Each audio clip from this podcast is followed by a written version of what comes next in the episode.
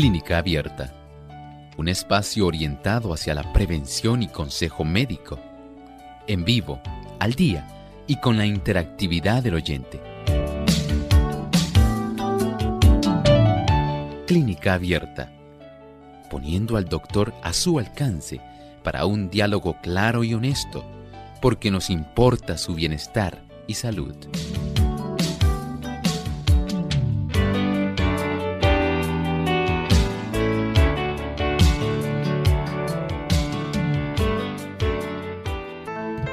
Saludo muy especial a nuestros amigos de Clínica Abierta. Ha llegado el momento para usted hacer su consulta en nuestro programa, así que les invitamos a participar desde ya llamando a nuestras líneas telefónicas localmente en Puerto Rico, el 787-303-0101 para los Estados Unidos, el 1866-920-9765 para llamadas internacionales libre de cargos, el 787 como código de entrada 282-5990 y 763-7100. También usted se puede comunicar escribiendo a nuestra página web www.radiosol.org en vivo a través del chat. Usted puede hacer su consulta.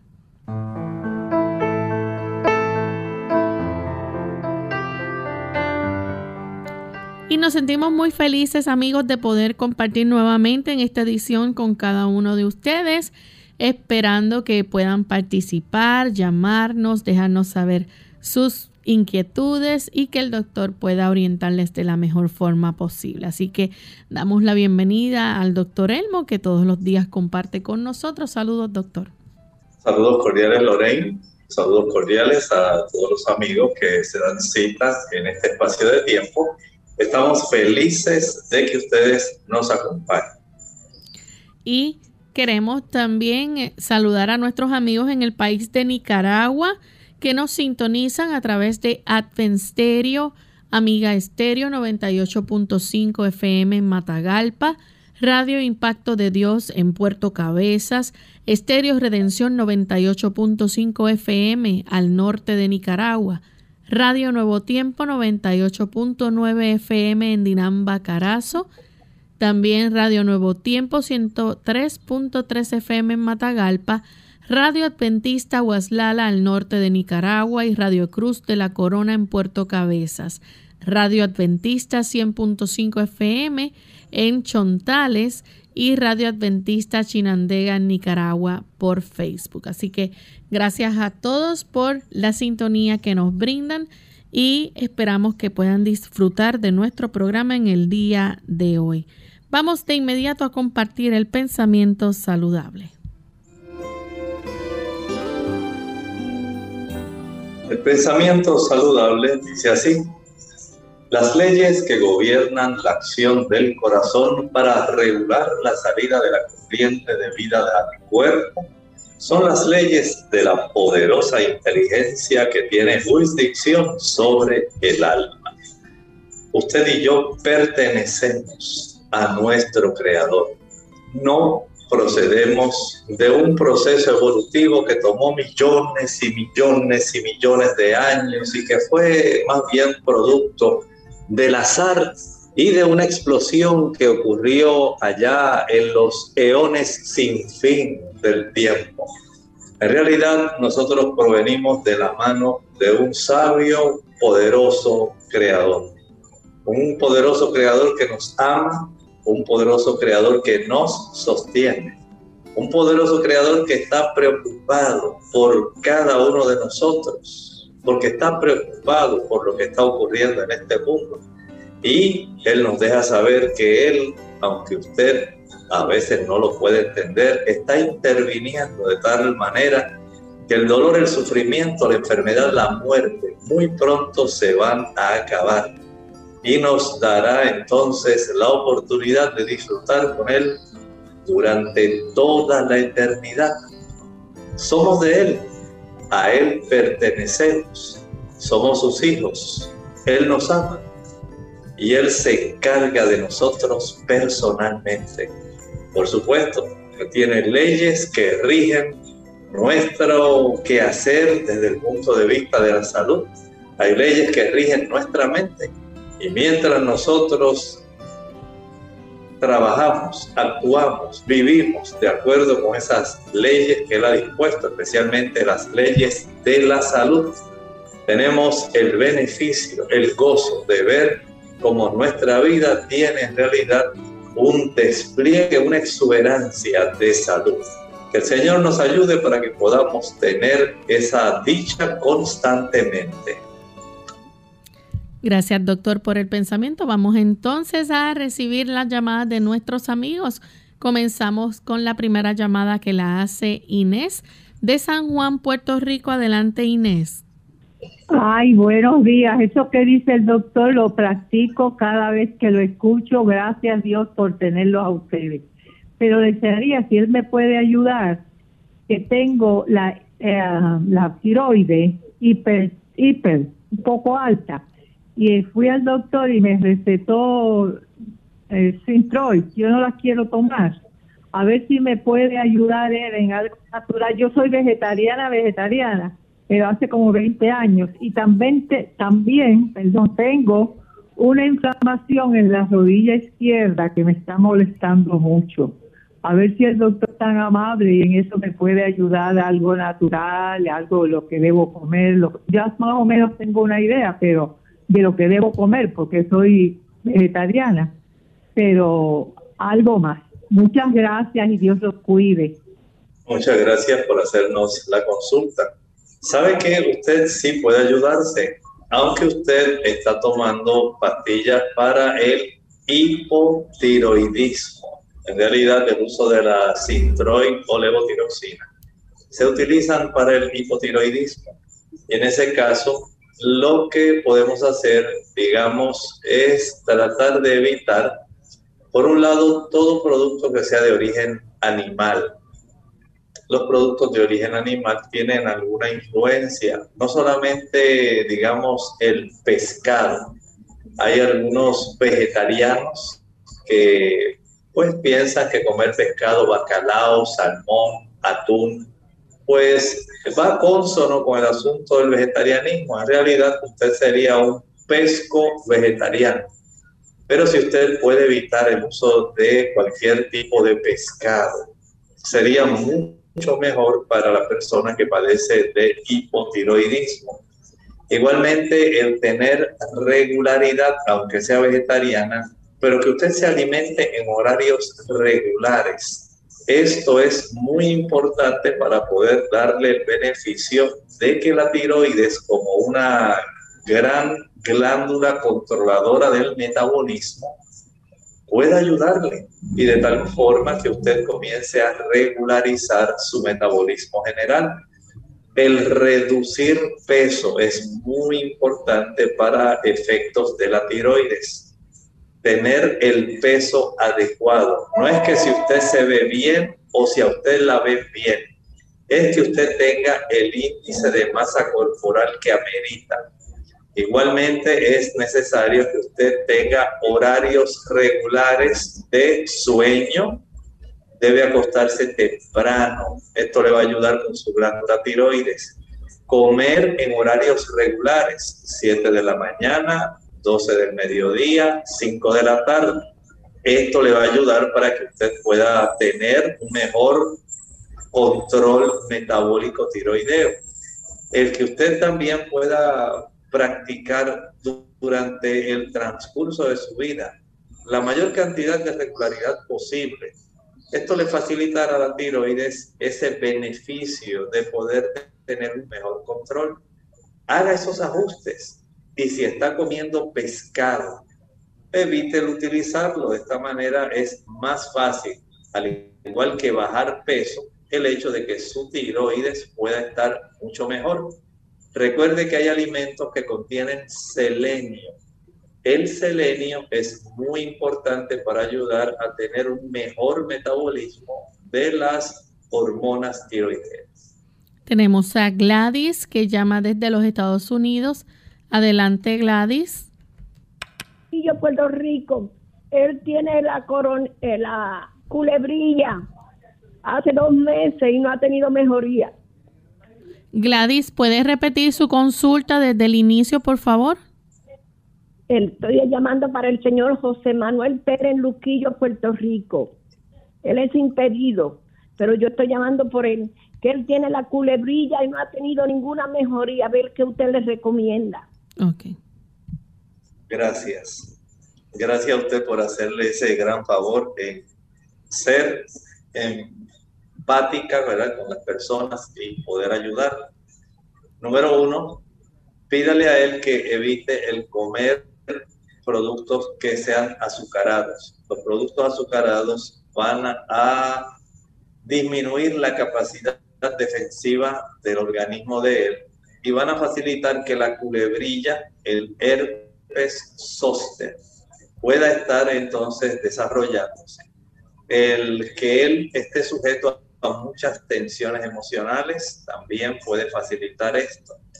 Si él no se alimenta adecuadamente especialmente con alimentos que sean ricos en vitamina C.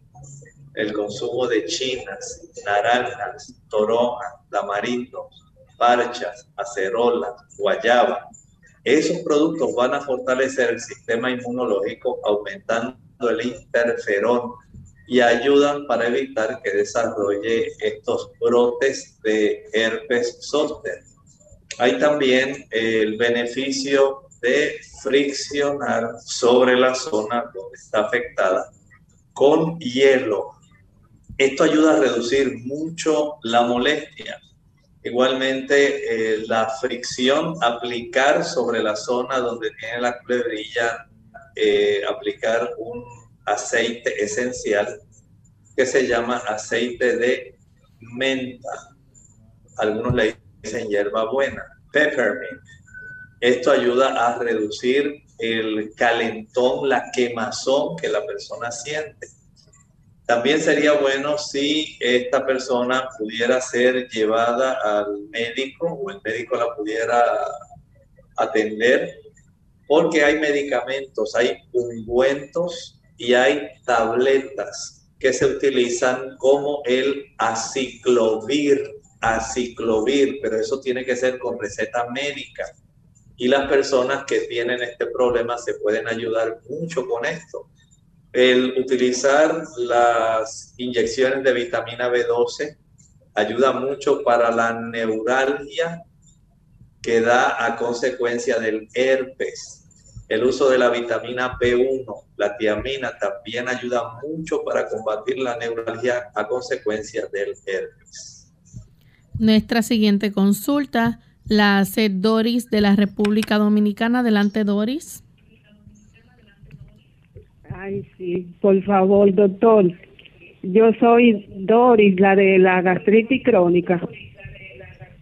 Yo quiero, yo, que cuando, mire, lo que le quiero decir es que cuando la, la mucosa se me irrita, mire, eso me da un estreñimiento, doctor, que yo no aguanto es trancada. Y, y mire, yo paso todo el día así, con ese malestar en la barriga y la noche entera y no duermo, doctor. Entonces, otro día cuando logro defecar, ay, entonces ahí es que me ahí es que me molesta el estómago y, y, el ano.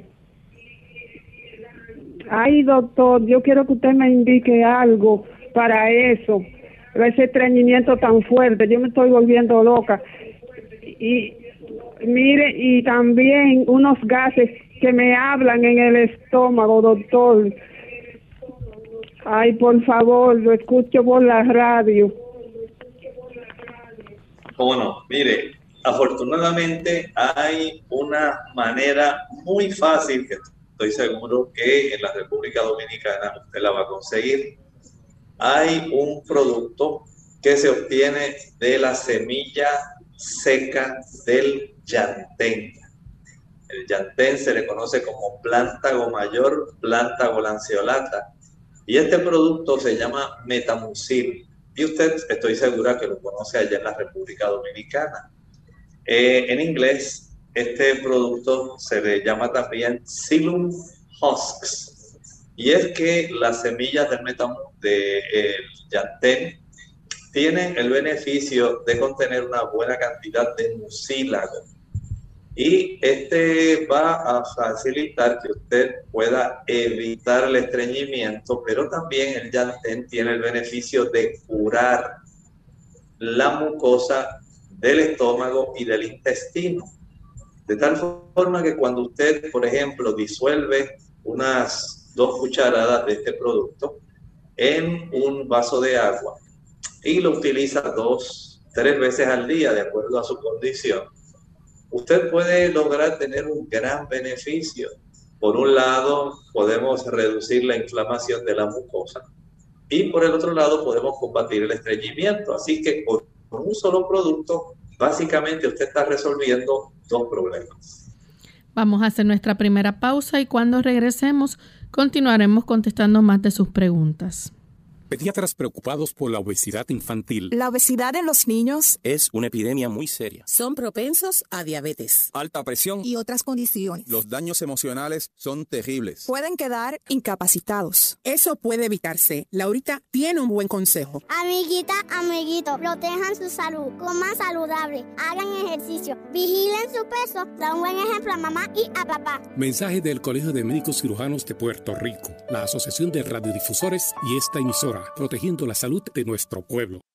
Caminar a diario puede ayudarle a perder peso y a mejorar su capacidad cardiovascular. Ah, no me diga que no tiene tiempo para hacer deporte. Hmm, deje ya de buscar excusas para ponerse en forma. La respuesta la tiene a sus pies. Claro, literalmente, andar es un ejercicio sano, sencillo, al alcance de todos y que le puede ayudar a liberarse de los kilos de más. ¿Y sabe qué? El único requisito para caminar es calzar un buen par de zapatos y usar siempre calcetines para evitar rosaduras o ampollas. Para obtener los beneficios cardiovasculares que proporciona caminar, no basta con ir de shopping o deambular tranquilamente es importante que ande a un ritmo alto y constante durante 20 minutos, como mínimo. Se considera que el ritmo de una persona sana debe ser de unos 5 km por hora, lo que equivale a unos 12 minutos por kilómetro.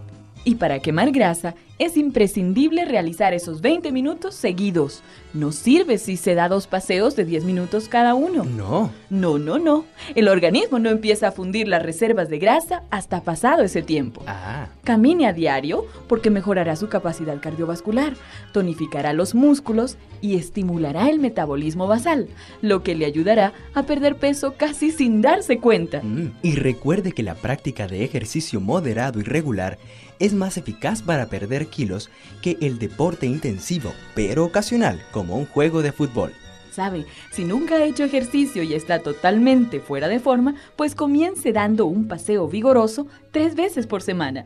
A medida que se encuentre mejor, aumente la frecuencia hasta hacer una buena caminata diaria.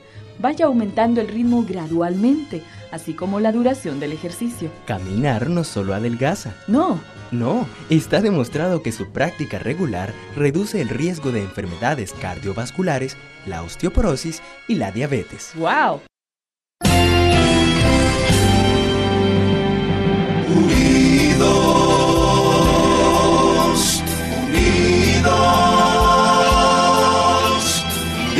Unidos hacia el cielo, siempre unidos.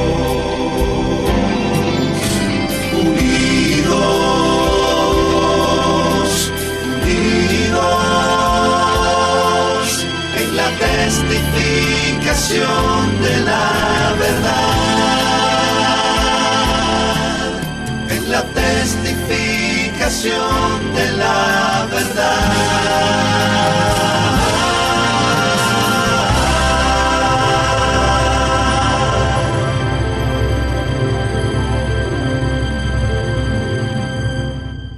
Clínica Abierta. Ya estamos de vuelta en Clínica Abierta, amigos, y tenemos a Neris que llama desde Isabela. Adelante, Neris. Para nuestras vidas. Y lo, en este día quiero consultar con el médico, ¿verdad? Con el doctor, que yo tengo un sobrino que es estudia en Texas. En el día de ayer yo le llamé y me dice que él tiene conocimiento que yo me comunico con ustedes, entonces me dijo que le preguntara qué voy a usar él porque él estudia mucho y no está alimentándose bien y no duerme bien porque trabaja y estudia. Y tiene mucho cansancio que qué le podría que qué vitamina le podría recomendar si me hace muy amable y que Dios les bendiga grandemente. Muchas gracias eh, mire Neris en realidad no hay sustituto para el sueño no lo hay no quisiera que existiera una tableta especial o algún producto que pudiera sustituir y ayudar para que el cuerpo pueda reponer las energías que se han gastado. Pero en realidad no lo hay. Lo indispensable dentro de las leyes que Dios nos ha dado para nosotros poder tener una buena salud. El sueño es una de ellas y no tiene sustituto. Esa es la realidad. Lo cierto es que si él tiene trabajo, estudios, no se alimenta bien, pues no va a tener la oportunidad de formar, digamos, una buena cantidad de melatonina que es indispensable para el sueño y que se produce en la glándula pineal. No va a poder producir serotonina, que también es útil para el sueño. Pero esto necesita que tenga una buena alimentación, que consuma cereales integrales, que son ricos también, además de proteína, son ricos en grupo B, muy importante para el sueño. El consumo de vegetales es muy importante para el sueño. El consumo de legumbres, leguminosas, habichuelas, garbanzos, gandules, esos aminoácidos que se obtienen de este tipo de productos ayudan para que la persona pueda tener una buena producción de sustancias que son químicos del cerebro esenciales para dormir. El ejercicio, la exposición al sol, la presencia de la luz solar eh, incidiendo en nuestros ojos y estimulando la glándula pineal para que ella produzca su propia melatonina. Eso no tiene sustitutos. El aguacate es buenísimo, el consumo de lechuga, el té de valeriana, pero si él no descansa y no da oportunidad para que su organismo repare, reponga sustancias, el calcio, el magnesio, y pueda nuevamente poder generar una buena cantidad de energía que se almacene, no va a tener fuerzas. Es más, lo que va a hacer es deteriorarse en forma progresiva. La próxima consulta la hace Cristina. Ella nos llama de la República Dominicana. Adelante, Cristina. Bendiga, Dios le bendiga. Eh, doctor, yo estoy llamando, hace días que llamé y pregunté sobre unos nacidos que le están saliendo al familiar mío es muy recurrente, le salen ahí en las nalgas. Usted lo, a usted me dijo, pero lamentablemente yo tuve que salir y no escuché exactamente lo que dijo. Entonces, otra cosa, doctor, quisiera que me ayudaran. Tengo una hija que es epiléptica y hace crisis muy frecuentemente. Entonces, a pesar de tantos medicamentos, toma cinco anticonvulsivos y no se controla totalmente. Entonces, a ver si usted me puede orientar en cuanto a esto, doctor, por favor. ¿Cómo no? Mire, la vez anterior le contesté en relación al problema de los nacidos o abscesos que se le forman a la persona que usted estaba refiriendo en sus glúteos, en sus nalgas esto tiene mucho que ver con la cantidad de productos que la persona come que puedan eh, proceder generalmente de mariscos o de cerdo, langosta, camarones, calamares, carruchos, pulpo, eh, cangrejos, bueyes, carey, el consumo de cerdo, chuletas, jamón, tocino, patitas, estos son animales que viven de los desperdicios, ya sean marinos o terrestres. Y estos animales concentran una gran cantidad de toxinas y de sustancias que a ellos no les afectan porque ellos tienen mecanismos para protegerse, pero la persona que consume esos animales sí va a quedar afectada porque el cuerpo tiene que comenzar a combatir no solamente las toxinas, sino también las bacterias que contienen este tipo de animales en sí. Y cuando entran al cuerpo humano, el cuerpo va a tratar de aislarlos rápidamente. En ese afán de aislarlos, pues se forman estas áreas donde se acumulan y se desarrollan los abscesos a estas personas le podemos recomendar que además de dejar de comer esos productos, pueda, por ejemplo, eh, aplicarse sobre la zona de esos abscesos, por ejemplo, una cataplasma de zanahoria rayada. Algunas personas usan la cataplasma de papa o la cataplasma de zanahoria y esto ayuda para que pueda coleccionarse bien la cantidad de secreciones purulentas y se pueda madurar para eventualmente eh, la misma, el mismo absceso, esa pústula se va a reventar y va a comenzar a drenar esa colección purulenta que es tan indeseable. Eh, por supuesto, esto requiere que la persona deje de comer esos alimentos y también que deje de comer azúcar, ya que estos son productos que facilitan el desarrollo de estos abscesos. Bien, nuestra siguiente consulta la hace Jason de Aguadilla. Adelante, Jason. Lolita. Hello. Buen día, adelante. Buenos días.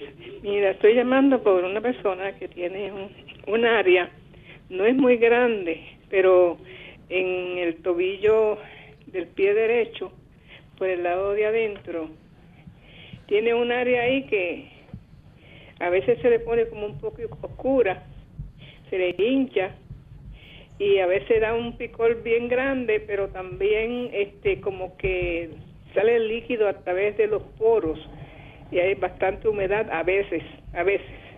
A ver, entonces he ido al médico primario, pero no le dice nada, al hematólogo tampoco dice nada. Quería saber si usted podría ayudar con alguna cosa para esa área que le está molestando mucho a la persona. Muchas gracias. Mire, solamente lo único que puedo pensar en este momento es que esa persona pueda estar coleccionando una buena cantidad de suero.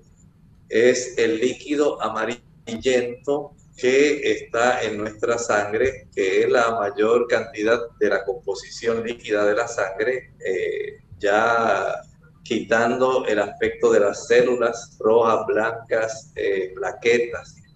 Ese suero eh, básicamente la mayor composición que tiene el líquido de nuestra sangre.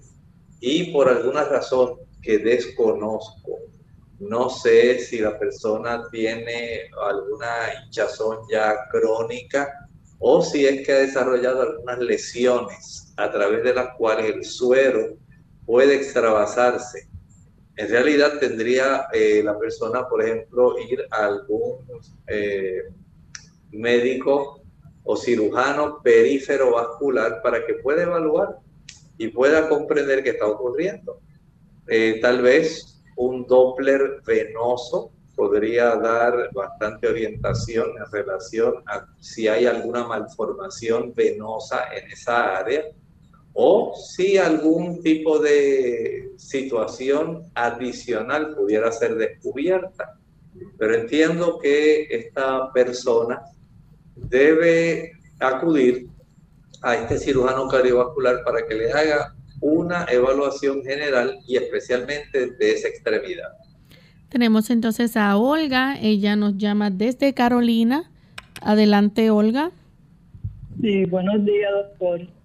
Eh, buenos días. ¿Nos escucha? Sí, le escucho. ¿Puede hacer la pregunta?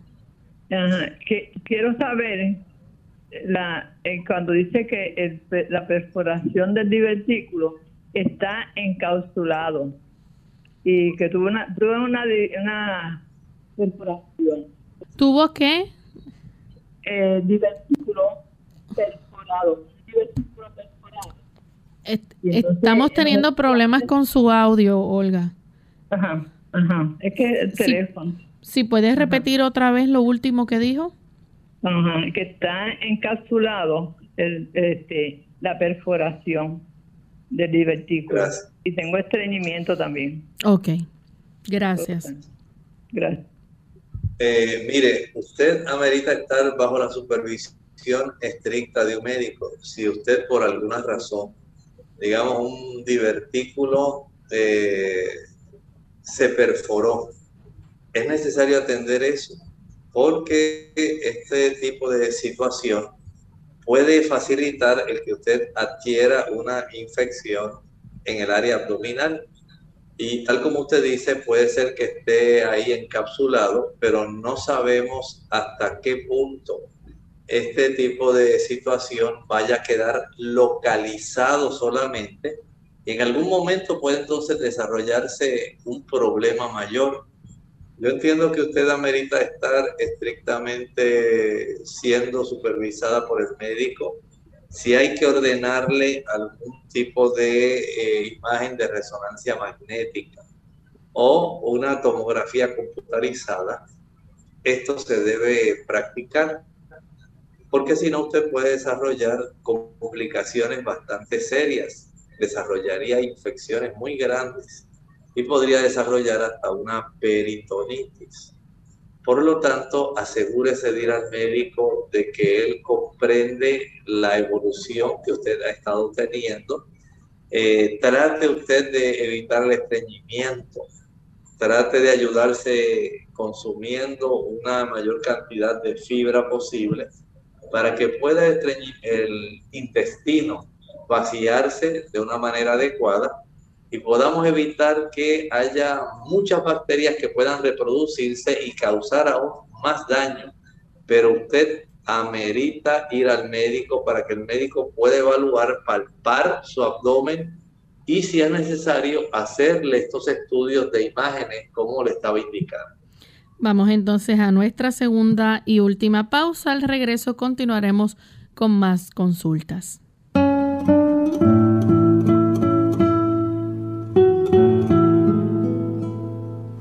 El sabio tiene orejas largas, ojos grandes y lengua corta.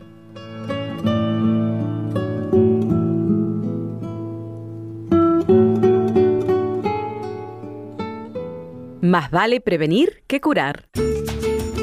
Hola, les habla Gaby Zabalúa en la edición de hoy de EARP Viva, su segunda juventud en la radio, auspiciada por EARP. ¿Sufres de problemas intestinales? El síndrome de colon irritable afecta a aproximadamente un 20% de la población del país.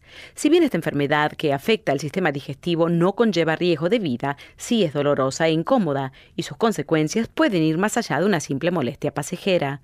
Aunque es difícil de diagnosticar, algunos de los síntomas que acompañan esta enfermedad son sensación de hinchazón, flatulencia, entreñimiento, diarrea y dolor abdominal. Además, los síntomas pueden empeorar cuando la persona está bajo mucho estrés o no come alimentos saludables. Para diagnosticar si se padece de este síndrome, el médico primero deberá descartar, mediante análisis de sangre o colonoscopía, que no sea una enfermedad más seria. En función de cuánto hayan comenzado los síntomas y el patrón de estos hayan seguido por cierto tiempo, el médico podrá decidir si se trata de no o una enfermedad. En caso afirmativo, aún no existe una cura para este síndrome. Sin embargo, el médico puede recomendar medicamentos para disminuir los síntomas. De todas formas, la mejor manera de manejar el problema es seguir una dieta saludable y evitar el estrés. El patrocinio de AARP hace posible nuestro programa. Para obtener más información, visita www.aarpsegundajuventud.org oblicua viva. Clínica Abierta. Regresamos a Clínica Abierta y tenemos en línea telefónica a Fernando que llama de la República Dominicana. Adelante, Fernando. Buenos días, Dios le bendiga, señorita, y Dios bendiga, doctor Olma. Eh, para ver si nos pueden ayudar a un hermano que sufre de dolores en la espalda y se hizo un estudio y salió con un disco con desgaste y una hernia a la altura de la cintura. Le están dando terapia, pero no se le baja el dolor. A ver si el doctor no nos puede dar alguna indicación que pueda ayudarnos para ese dolor. Muchas gracias. La situación en sí ameritaría, por ejemplo, que no deje de hacer sus terapias, pero que en su hogar pueda a la misma vez friccionar con hielo esa zona. El hielo es muy adecuado para ayudar en este tipo de problemas eh, pero me refiero a la fricción. No estoy hablando de poner una bolsa de hielo, sino friccionar. Esto sí le va a dar mucho alivio. También recuerde que hay algunas personas que con inyecciones de vitamina B12 obtienen beneficio. Hay otras personas que pueden eh, con complejo B ayudarse a reducir inflamación algunos otros van a requerir o algún masaje sencillo que no le perjudique o vaya a agravar su situación eh, por efecto de la compresión que pueda tener. De esta manera, el uso del agua fría y caliente puede ser básicamente lo más útil para este tipo de situación. Nuestra siguiente consulta la hace Jacqueline de la República Dominicana. Adelante, Jacqueline. Bueno, eh, para decirle al doctor que a ver si me dice algo que sirva para que yo fui al médico con, con una pelota que tengo en los dedos, como una suma, y, y el pie derecho también, yo lo tenía hinchado el dedo de pie derecho, y y yo fui al médico a un ortopeda y me hicieron unas placas y unos estudios y salí con osteoartritis degenerativa y que el dedo derecho ya no hay nada que hacer porque el hueso como que se gastó. A ver si el doctor me dice algo que sirva para eso. Muchas gracias. Mire Iris, en ese aspecto lo único que podemos hacer es aliviar el dolor. Para poder ayudarla con esa situación, número uno, el uso de el agua alterna, fría y caliente. Tenga dos envases, uno de ellos con agua lo más caliente que pueda, pero que no la vaya a quemar. Y el otro envase puede ser un balde donde usted llene agua fría con bastante hielo. Sumerja en el agua caliente unos 15 segundos y luego sumerja en el agua fría 5 o 10 segundos. Vuelvo a practicar 15 segundos agua caliente y 5 a 10 segundos agua fría. De esta forma, usted practica esta alternancia de temperatura, facilitando que haya una reducción de la molestia y el dolor. No estoy diciendo que esto se va a curar, pero sí que va a tener una reducción del dolor porque si ya está demasiado erosionado, si se ha perdido básicamente la capacidad de poder eh, tener una articulación adecuada, pudiera ya ser necesaria entonces una cirugía. Hay algunas personas que, además del baño alternado frío y caliente, pudieran estar también utilizando para reducir el dolor una cataplasma de linaza. La linaza la puede usted eh, preparar con té de jengibre. Linaza triturada con té de jengibre para que pueda preparar una cataplasma que aplicará entonces sobre esa zona donde usted tiene el máximo dolor. Puede entonces cubrirla con algún trozo de plástico y eh, ponerse un vendaje elástico, básicamente por un lapso aproximado de unas cuatro horas. Esto puede reducir bastante el dolor. El uso de la cúrcuma también puede ser de mucha ayuda. Por lo menos dos tabletas de cúrcuma que la persona use cada día pueden ser de mucha, mucha ayuda. La próxima consulta la hace Ana. Ella se comunica desde los Estados Unidos. Adelante, Ana. Tengo estreñimiento severo. Y estaba escuchando que usted estaba hablando del Yantén, pero no me dio chance a anotar qué tenía que hacer para, para poderlo consumir. Lo escucho. ¿Cómo no? Estábamos hablando de un producto que se prepara utilizando las semillas secas del yantén. Y ese producto lo consiguen las personas en la farmacia. Su nombre comercial es Metamucil.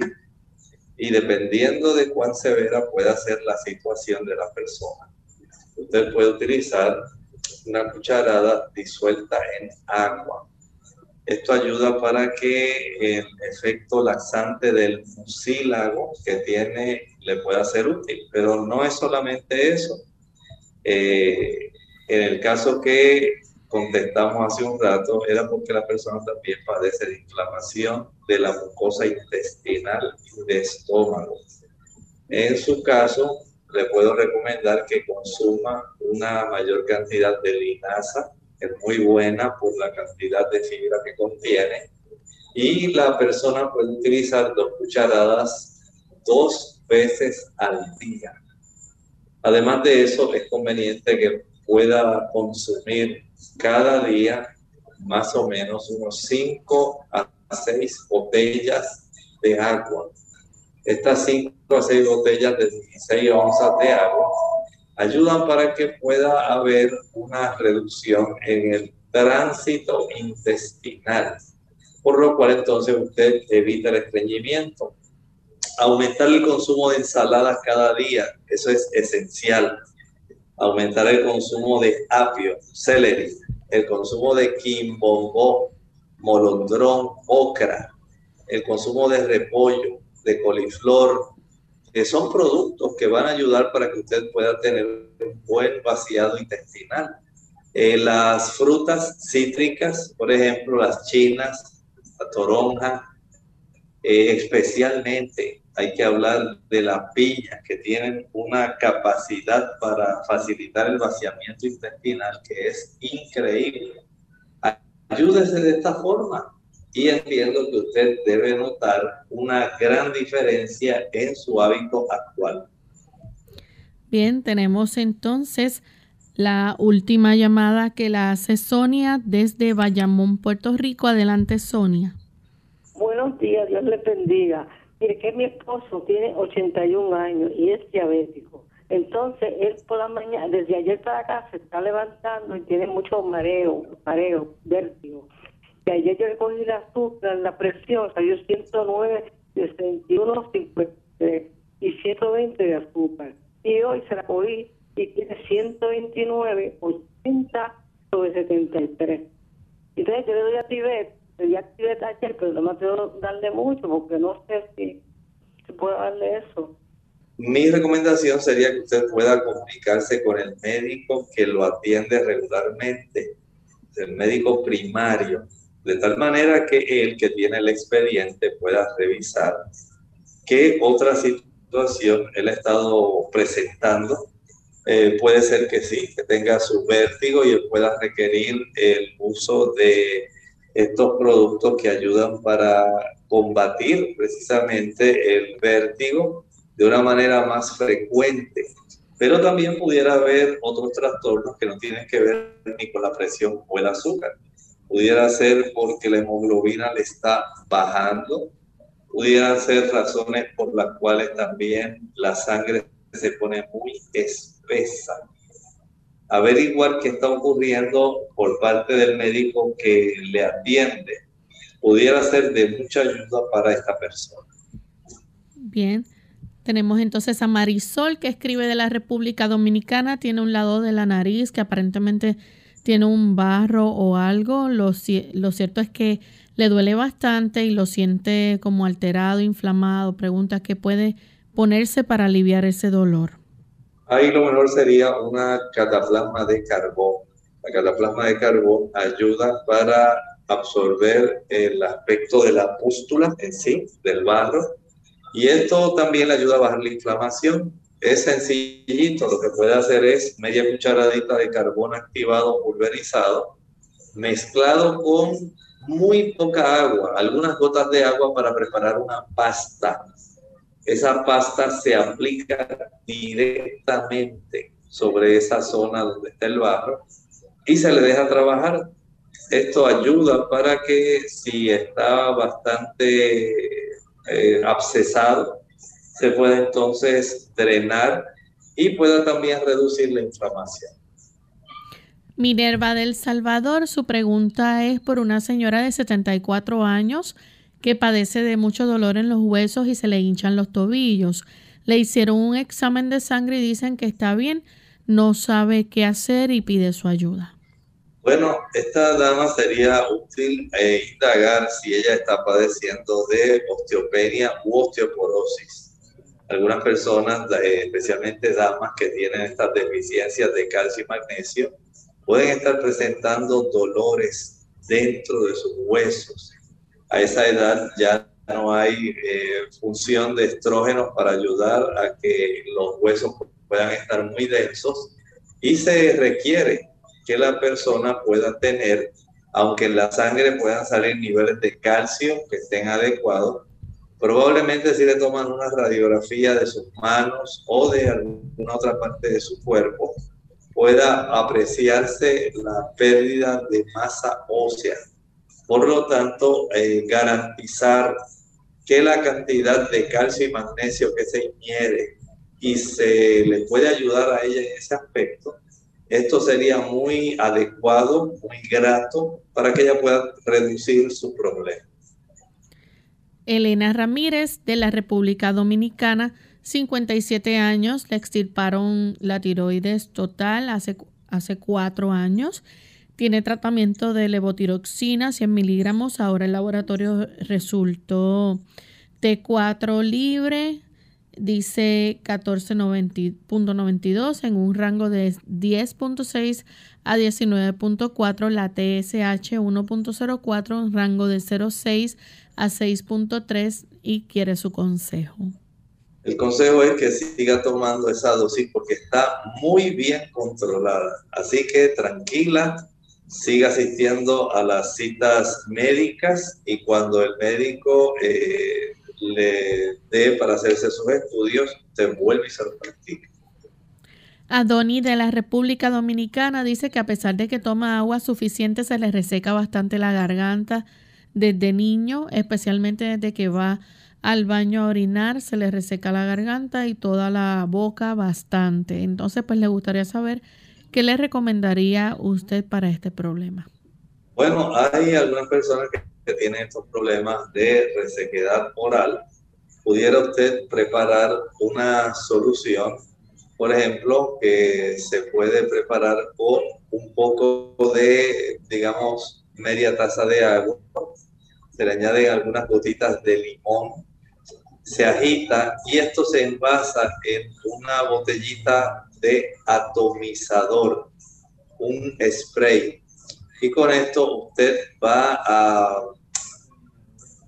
impregnar su boca con este aerosol varias veces. ¿Por qué? Sencillamente porque eh, la presencia del jugo de limón disuelto en agua va a estimular las glándulas eh, que producen saliva para que se pueda estimular una mayor producción de saliva y esto lo puede hacer varias veces al día de tal manera que no le va a molestar en nada, no le va a costar relativamente nada y sí le puede dar muchos beneficios, solamente que tiene que andar con la botellita y eh, atomizarse todas las veces que sea necesario para facilitar una mayor producción de saliva por parte de las glándulas de saliva, que son seis tenemos tres de cada lado de nuestra boca, las parótidas sublinguales y sus maxilares, de tal manera que usted pueda tener más conectada su área oral.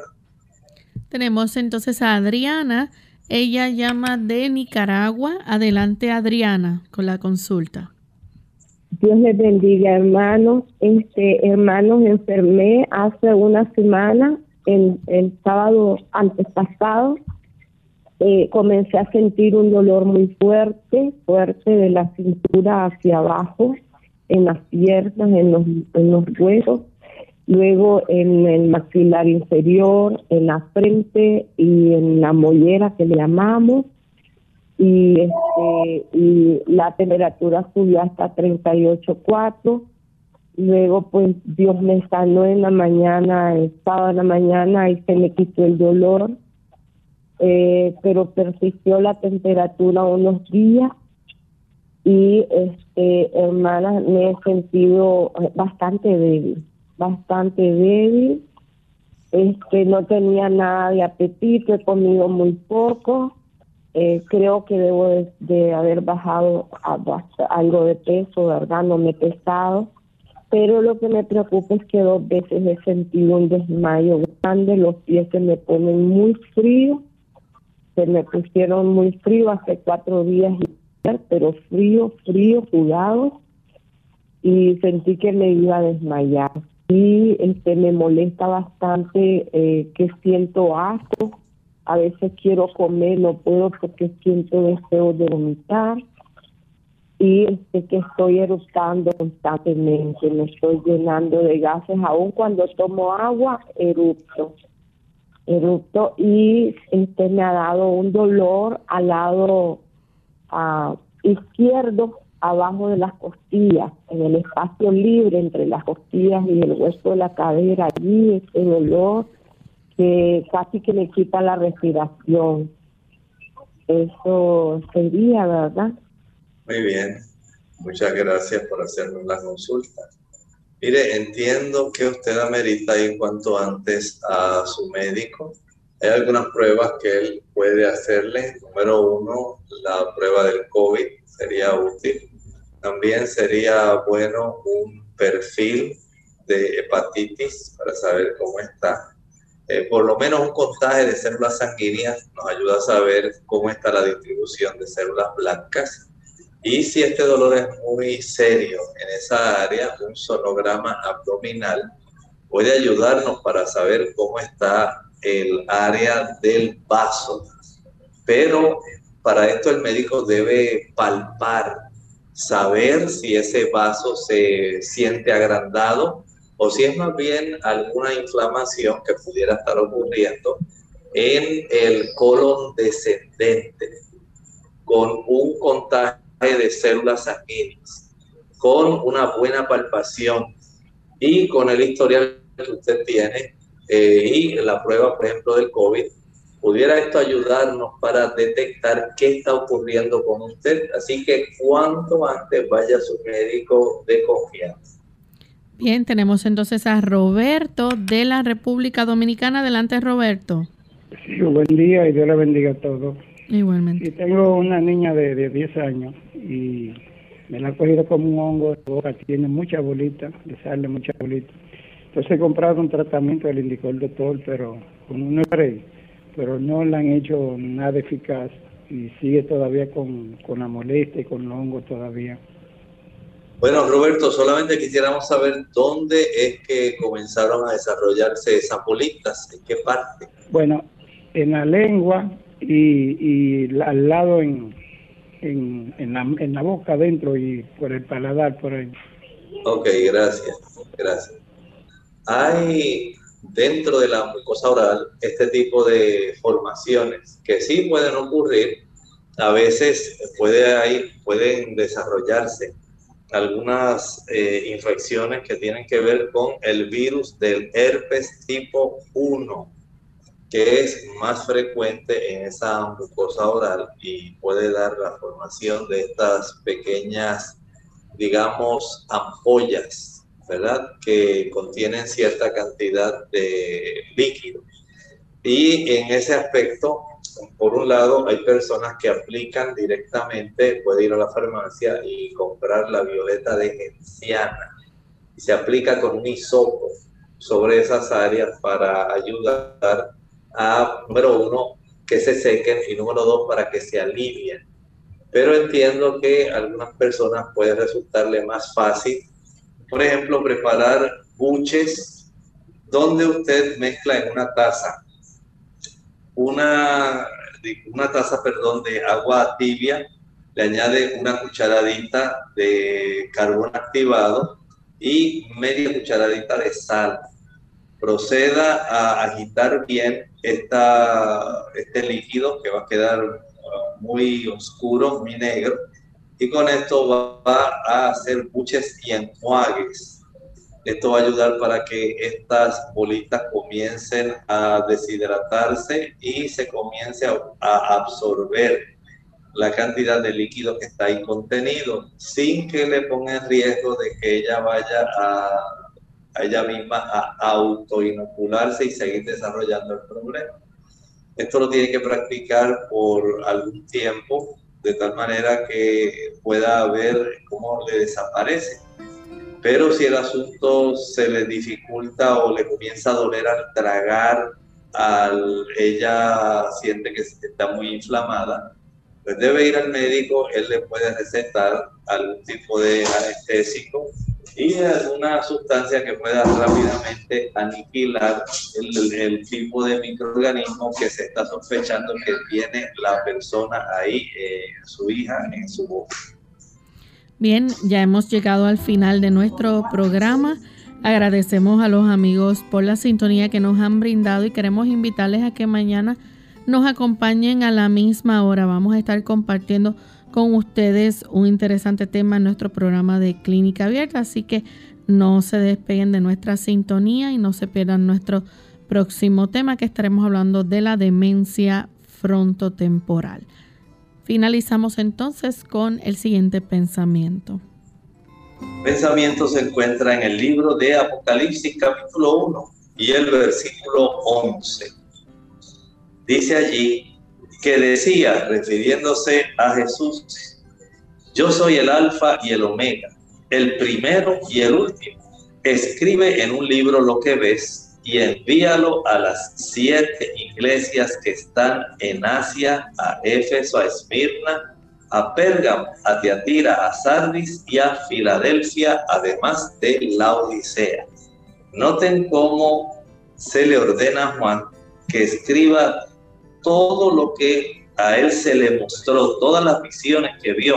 Y debía entonces básicamente registrar todo en un libro para que las siete iglesias del Asia Menor pudieran tener este tipo de conocimiento de esta revelación profética. Por supuesto, como veremos más adelante, estas siete iglesias no solamente eran literales, sino también tenían un simbolismo respecto a las siete etapas de la iglesia cristiana a lo largo de la historia desde el año 100 hasta la venida de nuestro Señor Jesucristo.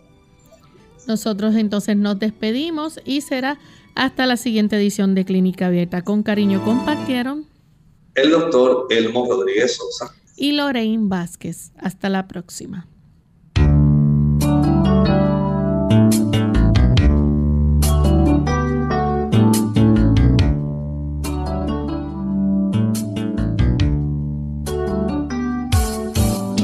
Clínica abierta. No es nuestra intención sustituir el diagnóstico médico. Antes de poner en práctica cualquier consejo brindado, en este programa, usted debe consultar con su médico. Hasta la próxima.